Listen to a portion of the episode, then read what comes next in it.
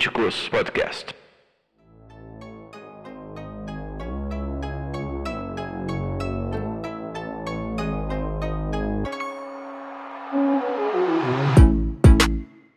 Sejam bem-vindos a mais um episódio do Políticos Podcast. Meu nome é Israel Medeiros, eu sou analista político da Fato Inteligência Política e se você não sabe, nós da FSA Inteligência Política estamos migrando para a Fato Inteligência Política. Você saberá mais detalhes disso em breve. E eu estou aqui com meu colega, o analista político Bernardo Livramento. Tudo bem, Bernardo?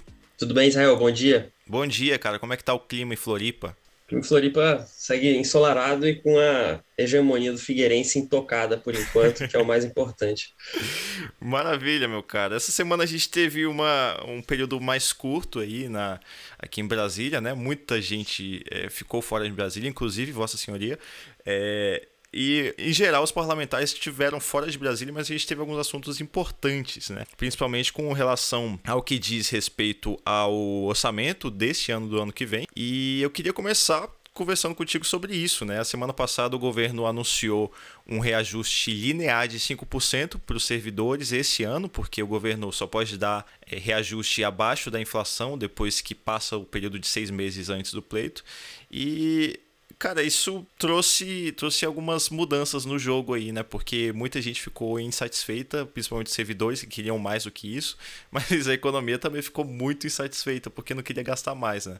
É, eu acho uma situação bem delicada porque a gente tem que partir do princípio que em ano eleitoral você não quer servidores públicos contra você, né? E ninguém quer, na verdade. E aí a gente está falando aqui de governo, é, seria bem ruim se chegar num, em outubro em um cenário onde é, várias categorias estão insatisfeitas e estão tentando é, sabotar a eleição do governo, né? Estão tentando fazer campanha contrária ou apoiando o candidato da oposição. Então é super sensível isso. Sem falar que é, as consequências de uma greve, né, de, de, de, diversas categorias, elas são muito sentidas na sociedade como um todo. Então é muito perigoso você deixar uma greve acontecer. A gente vê, principalmente, viu, né, no Banco Central, quando eles começaram a fazer paralisações mais, mais fortes, mais organizadas, é, o mercado financeiro sentiu, né, porque não tinha mais acesso a, ao Focus, ao Boletim Focus, por exemplo, é, e não tinha mais acesso, enfim, e, e tinha risco de, por exemplo, o PIX é, ter funcionamento um pouco diferente, enfim, uma série de problemas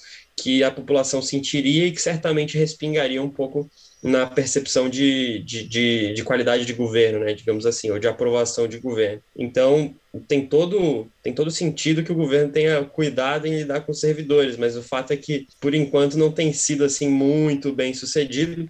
É, tem que deixar claro para quem está nos ouvindo que, por enquanto, pelo menos enquanto a gente grava esse podcast, a questão do reajuste linear de 5% foi apenas um anúncio, não foi nada formalizado, então não tem nada certo não tem nada, não tem nenhum martelo batido, e até integrantes do governo falaram isso, é, mas o anúncio não gerou, assim, bons, é, boas, bons retornos para o governo por enquanto. O anúncio de reajuste linear até deu uma acalmada em algumas categorias, principalmente no Banco Central, que, enfim, estava... É, a percepção que, que o governo tinha, pelo menos pelas conversas que a gente mantém com o governo, é que a paralisação do Banco Central era simplesmente para garantir que não fosse dado aumento a uma categoria específica, né? Sim. E aí a gente está falando de policiais.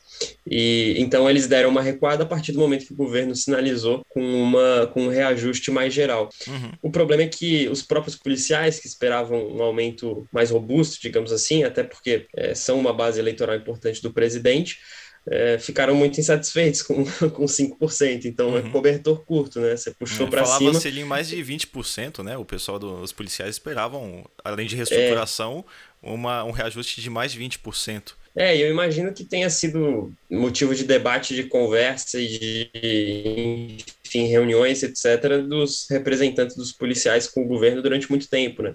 Sim. O problema é que, e aí desde o, desde o começo do mandato, o problema é que a gente chegou em 2022 com a necessidade de expandir gastos e com é, inflação, enfim, grande e com situação econômica muito muito, muito delicada por conta, enfim, da pandemia e da guerra na Ucrânia. Uhum. Então, acabou, assim, virando um contexto ruim para você dar é, um reajuste significativo desse aí de 20% que você comentou é, para é. policiais. Não, não, não, se justifica, ainda mais. É, eu imagino que em um cenário de você dar 20% de, de reajuste para policiais, as pessoas, a população em geral, é, ficaria muito. questionaria muito por que de não fazer isso para servidores da saúde, por exemplo. Sim. Foram muito mais expostos em 2020 e 2021. E, enfim, são ossos do ofício de governar, né? Você está ali lidando com diversos interesses e tentando não, não ter problema com eles. Agora, uma coisa que, que eu queria aproveitar que você falou do Banco Central, inclusive eu tô com. com a gente conversa muito com o Fábio Fayad, com outras categorias que estão ligadas a esses movimentos que estão pedindo reajuste salarial. E o Fábio Fayad me enviou ontem à noite é, essa, essa decisão do, do sindicato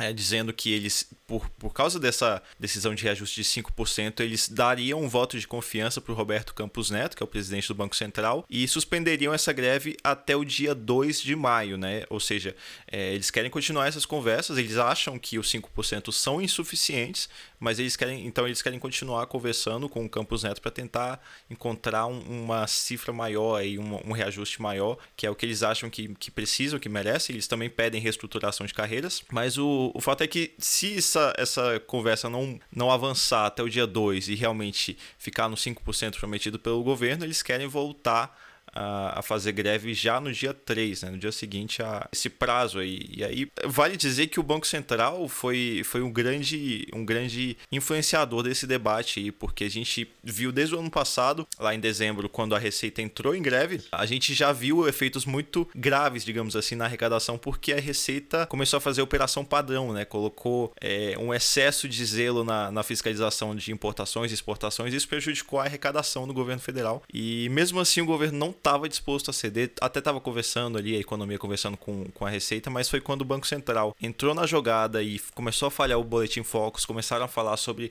a possibilidade de, de o Pix sair do ar, que o governo realmente levou um pouco mais a sério e, e começou a conversar com essas categorias de uma forma mais próxima. Porque até então, a informação que a gente tinha é que esses sindicatos conversavam com o Roberto Campos Neto, ele se comprometia a levar essa demanda para o Ministério da Economia, para o governo federal, mas ele sempre voltava com uma resposta resposta negativa sem, sem uma proposta, né? Então, aí isso. É, a bem da verdade, Zé, desculpa te interromper, mas a bem claro. da verdade é que reajuste para servidor público é tudo que o governo, tudo que não faz parte do escopo do governo, né? Uhum. A gente pode até falar que ah, para policiais, etc., faz sentido. É, isso eu estou falando em termos de como o governo pensa, né? Assim, como ele foi criado, é, como ele assumiu em 2019, quais as pautas, etc.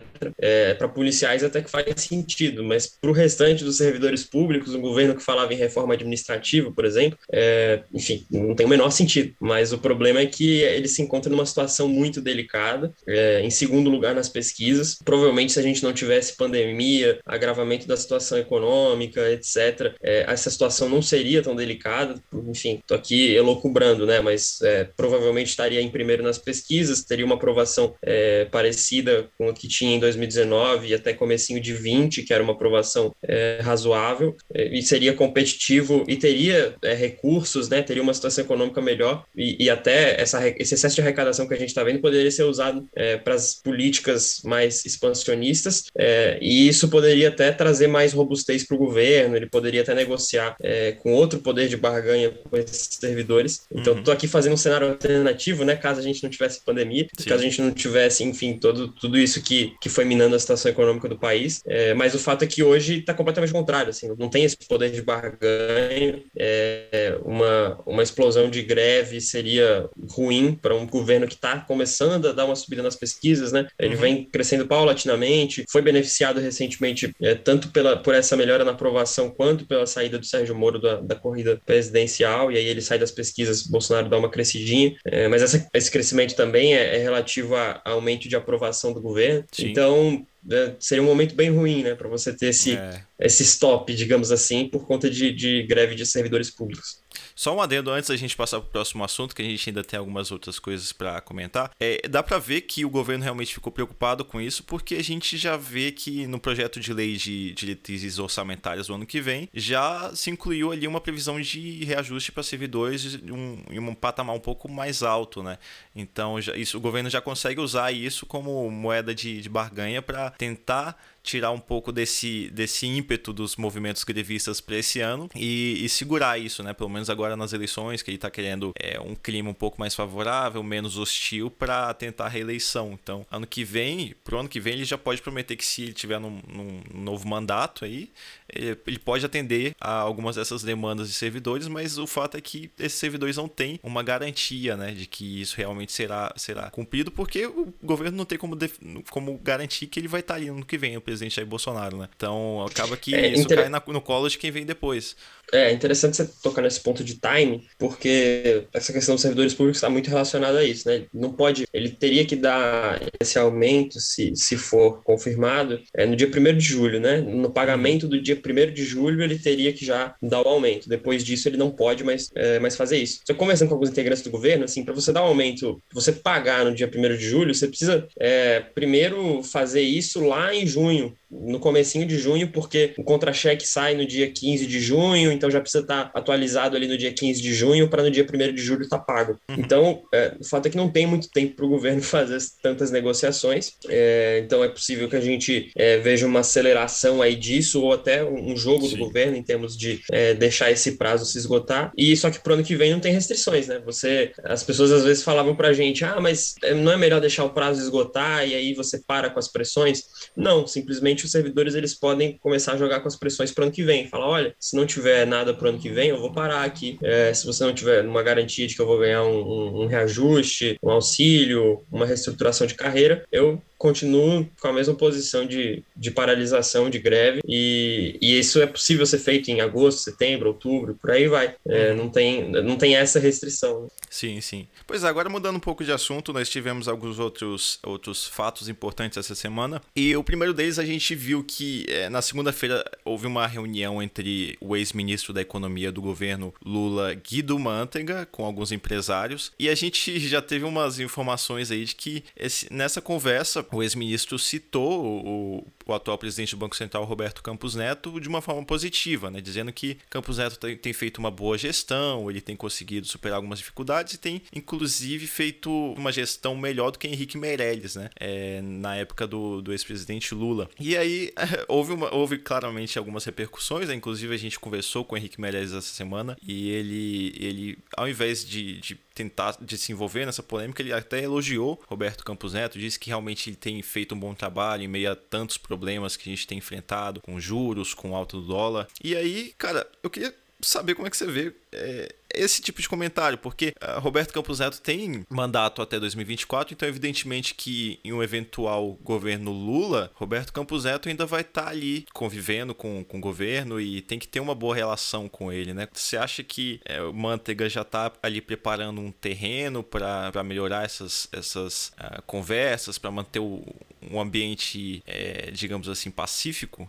Bom, eu acho que é engraçado, porque sempre que a gente fala de manteiga e PT, a gente está lidando com sinalizações, né? Eles fazem sinalizações toda hora e enviam mensagens é, a partir desses sinais que eles dão. É, só para relembrar aquele fatídico artigo da Folha que foi escrito pelo Guido Mantega e gerou uma, um questionamento, né? Pô, por que, que será que o Lula escolheu o Guido Mantega para é, escrever um artigo da Folha? E assim, você pode interpretar de várias maneiras. A maneira que eu interpreto é que, é, escolhendo Guido Mantega, ou escolhendo qualquer nome de, de economia do PT, se ele escolhesse, não sei, Guilherme Belo, por exemplo, se escolhesse, enfim, nomes que já são relacionados ao PT, Aloysio Mercadante, qualquer nome que não seria uma surpresa, é, ele estaria fazendo a mesma coisa, que é simplesmente não dar sinal nenhum, né? É, então a gente ter, por exemplo, qualquer nome do PT ali no, no, no, no artigo da Folha, não seria é, nenhuma sinalização nova, né? Não seria nenhum nome novo. Acho que o que o mercado estaria esperando seria se ele escolhesse realmente um, no, um nome inesperado, assim, ah, chamou o economista-chefe de um banco, ou chamou é, um governador de um estado específico. Uhum. Então ali a gente teria uma sinalização nova, né? É. E aí acho que está muito relacionado com essas sinalizações e a fala do Manteiga também tem um pouco a ver com isso que você comentou, que é a questão de uh, você já criar ali uma boa recepção ao Campus Neto, né?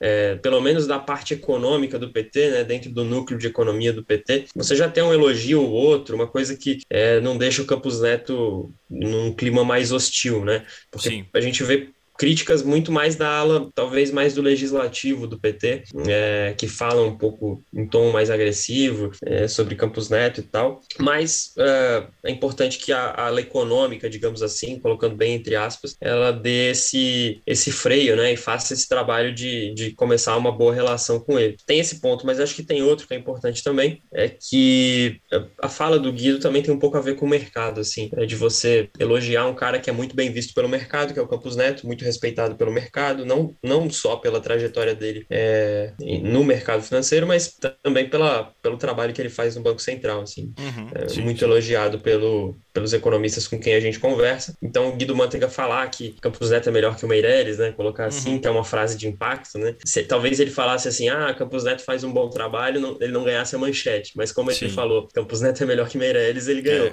É, então, apesar do Meirelles ter dito é, pela primeira vez, né? Ele falou que foi deselegante, mas acho que o Guido ele conseguiu o objetivo dele, que é uhum. sinalizar um, uma boa relação com o Campos Neto e dois, que é, ele admira o Campos Neto tanto quanto o mercado, digamos assim. Sim, sim. Agora, uma coisa que acho importante a gente citar é que o Guido Mantega, justamente quando ele escreveu esse, esse artigo na Folha, a gente inclusive ventilou que o motivo dele ter ido escrever esse artigo representando o Lula é que é, o motivo disso é porque ele não tá nesse rol. Então, justamente para despistar qual seria o nome, porque no fim das contas o PT já tem dito, a presidente do partido Glaze Hoffman já tem dito que quem vai comandar a economia é o próprio Lula, independente do nome que esteja colocado ali no Ministério da Fazenda ou da Economia, se esse nome for mantido. Mas é, é interessante isso, porque o Guido Mantega no PT há dificuldades de saber com quem falar quando o assunto é economia, né? Porque já que não tem o nome ainda, mas Guido Mantega tem estado próximo desse, dessas conversas. Só em cima disso, Israel, rapidamente, é, o Guido Mantega, obviamente, que participa das conversas, até porque é do núcleo de economia, assim como os economistas da fundação do PT participam, e é, o próprio economista da campanha de 2018 é, participa, e por aí vai. Então a gente tem é, essas participações. Mas é, é interessante a gente entender o governo, o governo como um corpo meio complexo, assim, meio heterogêneo, né? É, no caso do governo Bolsonaro, a gente tem um governo mais é, que, que, que, tem mais arestas a serem aparadas, né? Então, a economia tem uma posição, a Casa Civil tem outra, às vezes em relação a combustíveis, o Ministério de Minas e Energia tem outra, o próprio presidente tem outra. Então, são diversos é, pontos de, de interesse ali que você precisa de tempo, de conversa, de política, né, para é, você confluir esse, esse interesse para um só. Então você uhum. tomar uma decisão. No caso de um governo Lula, acho que a gente, assim, todo governo tem esse nível de heterogeneidade, digamos assim, mas em um eventual governo Lula, se ele ganhar as eleições, é possível que a gente tenha uma tentativa de, de, de condução do Lula, né? Talvez, talvez o que a Glaze comente, e a Glaze comenta assim, ah, o Lula vai comandar a economia. É, não, não, sei se, não sei se a fala dela é 100% fidedigna, porque o ponto não é que ele vai comandar a economia, mas o ponto é que ele vai é, ser um fio condutor é, maior do governo, assim, então de tentar é, confluir esses interesses com mais velocidade, com mais, é, com mais eficiência, digamos assim. O que, o que, no governo Bolsonaro talvez seja um pouco mais, mais lento, né? Porque são interesses muito divergentes. É, uhum. Você tem o Ministério da Economia que, enfim, quer diminuir gastos, tem uma Casa Civil que quer expandir, por exemplo. No governo Lula pode ser, é, um, assim, pode ser tentado que essas, essas diferenças não sejam tão acentuadas, assim. Então, que ele consiga é, conduzir é, esses ministros de uma forma mais conjunta. É muito difícil, assim game porque, enfim, ministérios, ministérios são universos, né? Cada ministério é o seu universo, digamos assim. Sim. Mas é, eu acho que ele tem esse papel aí de, de tentar fazer essas conversas, né, internamente. Uhum. Pois é, e agora para a gente finalizar a nossa conversa, porque o nosso tempo já está acabando, é mais um capítulo do, da novela do PSDB. A gente vê crises fortes dentro do PSDB desde as prévias do ano passado, e a gente teve mais um capítulo nesse último fim de semana que foi a, a suposta e já confirmada, não é mais suposta, gravação de uma conversa do presidente do partido, Bruno Araújo, falando sobre o cenário eleitoral, né? Ele desconfiava de que essa conversa tinha sido gravada e mandada para o Dória, que é pré-candidato pelo PSDB. E de fato isso foi confirmado por alguns membros do partido. E é, é impressionante como o PSDB não, não, não cansa de, de dar novos pulos né, nessa questão do, dos problemas aí e conflitos, porque depois disso o Bruno Araújo, inclusive, foi tirado da coordenação de campanha do, do Dória. Para mim, parece que isso não, não tem fim, né? O, o, partido não se une, o Eduardo Leite está ali, parece que esperando uma oportunidade para assumir esse posto de, de pré-candidato. Mas como é que você vê essa, essa resolução desse problema? Se é que a gente vai ter uma resolução esse ano? Ah, é difícil falar do PSDB, né? Porque, é, assim, é difícil encontrar algum ponto para você se apegar e falar, não, isso aqui foi correto, né? Sim. Porque as confusões são grandes e, e, são intermináveis, como você colocou. Eu vou tentar não ser tão crítico assim, porque não é nosso papel criticar, né? Nosso papel é mais analisar. É. Mas é, o que a gente está vendo é uma, assim, primeiro de tudo, uma dissolução da, da unidade do partido, que para as eleições é ruim, naturalmente ruim. Você vai ter gente no partido que não vai estar tá fazendo campanha para o Dória, a gente já viu essa história em 2018. Tem pessoas do partido não estavam fazendo campanha para o Alckmin, deu no que deu. Uma votação irrisória para um, um nome é, nacional como, como era o, o Geraldo Alckmin. E o Dória vai ter esse desafio se ele for o candidato do partido, o Leite vai ter esse desafio se ele for o candidato do partido. Se o Leite for candidato do partido, ele não vai ter São Paulo, né? Basicamente, assim, o PSDB paulista tende a não estar com ele, que é basicamente metade do PSDB, né? Assim, metade da uhum. força do PSDB talvez esteja é, em São Paulo. Se o Dória não, se o Dória for o candidato, é, ele não vai ter o Rio Grande do Sul, ele não vai ter Minas Gerais, ele provavelmente não vai ter os representantes do PSDB que estão mais grudados no Bruno Araújo lá no Pernambuco e, e no Nordeste em geral. Então, assim, é um cenário ruim, não tem muito para onde você correr. Se a gente fosse aqui é, dar um, uma lição de moral, né? E quem somos nós para dar uma lição de moral? Mas assim, talvez o certo seria você aceitar o resultado das prévias, falar que é o, o candidato é o, é o João Dória, ex-governador de São Paulo, e assim, começar a fazer política com isso, né? Que é o que você tem. Então, tentar ir uhum. para isso. O que talvez eu vejo que assim, talvez o Bruno Araújo esteja vendo, é que um candidato como Dória, em, em, principalmente em estados onde você tem uma aprovação maior do presidente Bolsonaro, né? Vamos pensar aí num, num parlamentar de Santa Catarina, por exemplo, para pegar aqui o exemplo do meu estado. É, esse, esse parlamentar, no estado onde Bolsonaro tem uma aprovação até que grande e provavelmente ganha as eleições aqui em Santa Catarina, é, ele vai ter dificuldade de fazer campanha para o Dória, né? Porque, assim, o Dória virou anti-Bolsonaro. Então, esse parlamentar, ele não vai estar tá com o Dória, ele não vai ficar contente de uhum. é, fazer campanha para o Dória. E aí, pensa isso multiplicado em todos os estados é, e por todos os parlamentares que têm uma afinidade maior com Bolsonaro, né? Claramente o Dória é mais anti-Bolsonaro do que o Leite. Então, é, talvez, assim, se a gente for tentar buscar uma, uma racionalidade dentro das atitudes que a gente está vendo do presidente Bruno Araújo, talvez essa seja uma, uma um, assim, um raciocínio que ele esteja fazendo e uma pressão que ele esteja recebendo também. É, sim, é, mas sim. fora isso, eu, eu, acho que se eu, se eu fosse o Bruno Araújo, eu tentaria, assim, botar o João Dória como realmente o, o candidato à presidência, fazer campanha para ele e, assim, falar, meu filho, eu vou colocar aqui dinheiro, principalmente nas eleições para deputado, que é para manter o partido vivo, talvez seja, enfim, a coisa mais difícil aí para o PSDB nesse ano. E você se vira com a candidatura presidencial, vou te respaldar e tal, mas aí, pô, até porque o Dória tem vida financeira resolvida. Então, cara, se vira aí com, com a campanha presidencial, eu vou me preocupar com a bancada de deputados. Mas o partido tem se matado, se degladiado por dois nomes que, assim, com todo respeito, e, e, acho que a campanha ainda vai vir, eles podem crescer, etc., mas que com todo respeito, hoje eles estão brigando, para eles estão se degladiando para ver quem vai ter 5% dos votos na eleição, né? E 5 é. ainda é muito, porque nas pesquisas eles têm, têm menos. Uhum. Então, assim, difícil, né? A gente, a gente tentar fazer uma análise menos crítica, mas né, não tem para onde fugir, assim, porque é, é, muito, é muito fora do, assim, do que você esperaria de um partido que quer ser competitivo. Mas vamos ver, talvez sim, o Dória, o Leite, o, o Bruno, talvez eles estejam vendo alguma coisa que a gente, que a gente não. Mas a percepção que eu tenho olhando de fora e conversando com, com as pessoas do partido é essa. É, é importante a gente ter esse olhar crítico com relação ao PSDB, porque não é uma crítica no sentido de preferência, né? A gente está analisando justamente porque a gente vê que os, a situação do PSDB é muito crítica. Você falou sobre eleger deputados e tudo mais, isso é o que mantém realmente um partido vivo e a situação do PSDB é muito, muito difícil pra gente como analistas, assim, difícil no sentido de são muitas coisas ao mesmo tempo que a gente precisa analisar, mas é, realmente a gente só vai ter uma definição disso nos próximos meses, né? A, a depender do que, do que virá dessa, desse conflito e do início da, da campanha, realmente. É isso, né, Israel? Eu acho que é esperar o dia 18 de maio, quando teoricamente vai ser anunciado aí um, um nome de, de terceira via é, entre MDB, PSDB e União Brasil. E, assim, as chances disso, disso não acontecer também são relevantes, né? Mas eu acho que é o cerne do áudio do Bruno Araújo, né? Falar que as discussões de terceira via podem ser maiores que que as prévias do PSDB. E aí, enfim, aí você vai discutir juridicamente, Eduardo Leite e Dória já se encontraram para tentar não levar para o jurídico. É muito complicado. É isso aí. Bom, é isso. A gente falou sobre os principais assuntos da semana. É uma semana mais curta. Amanhã já tem feriado aqui de, de Tiradentes e também é aniversário de Brasília. Então, na semana que vem, a gente deve ter uma retomada desses, dessas atividades legislativas de um,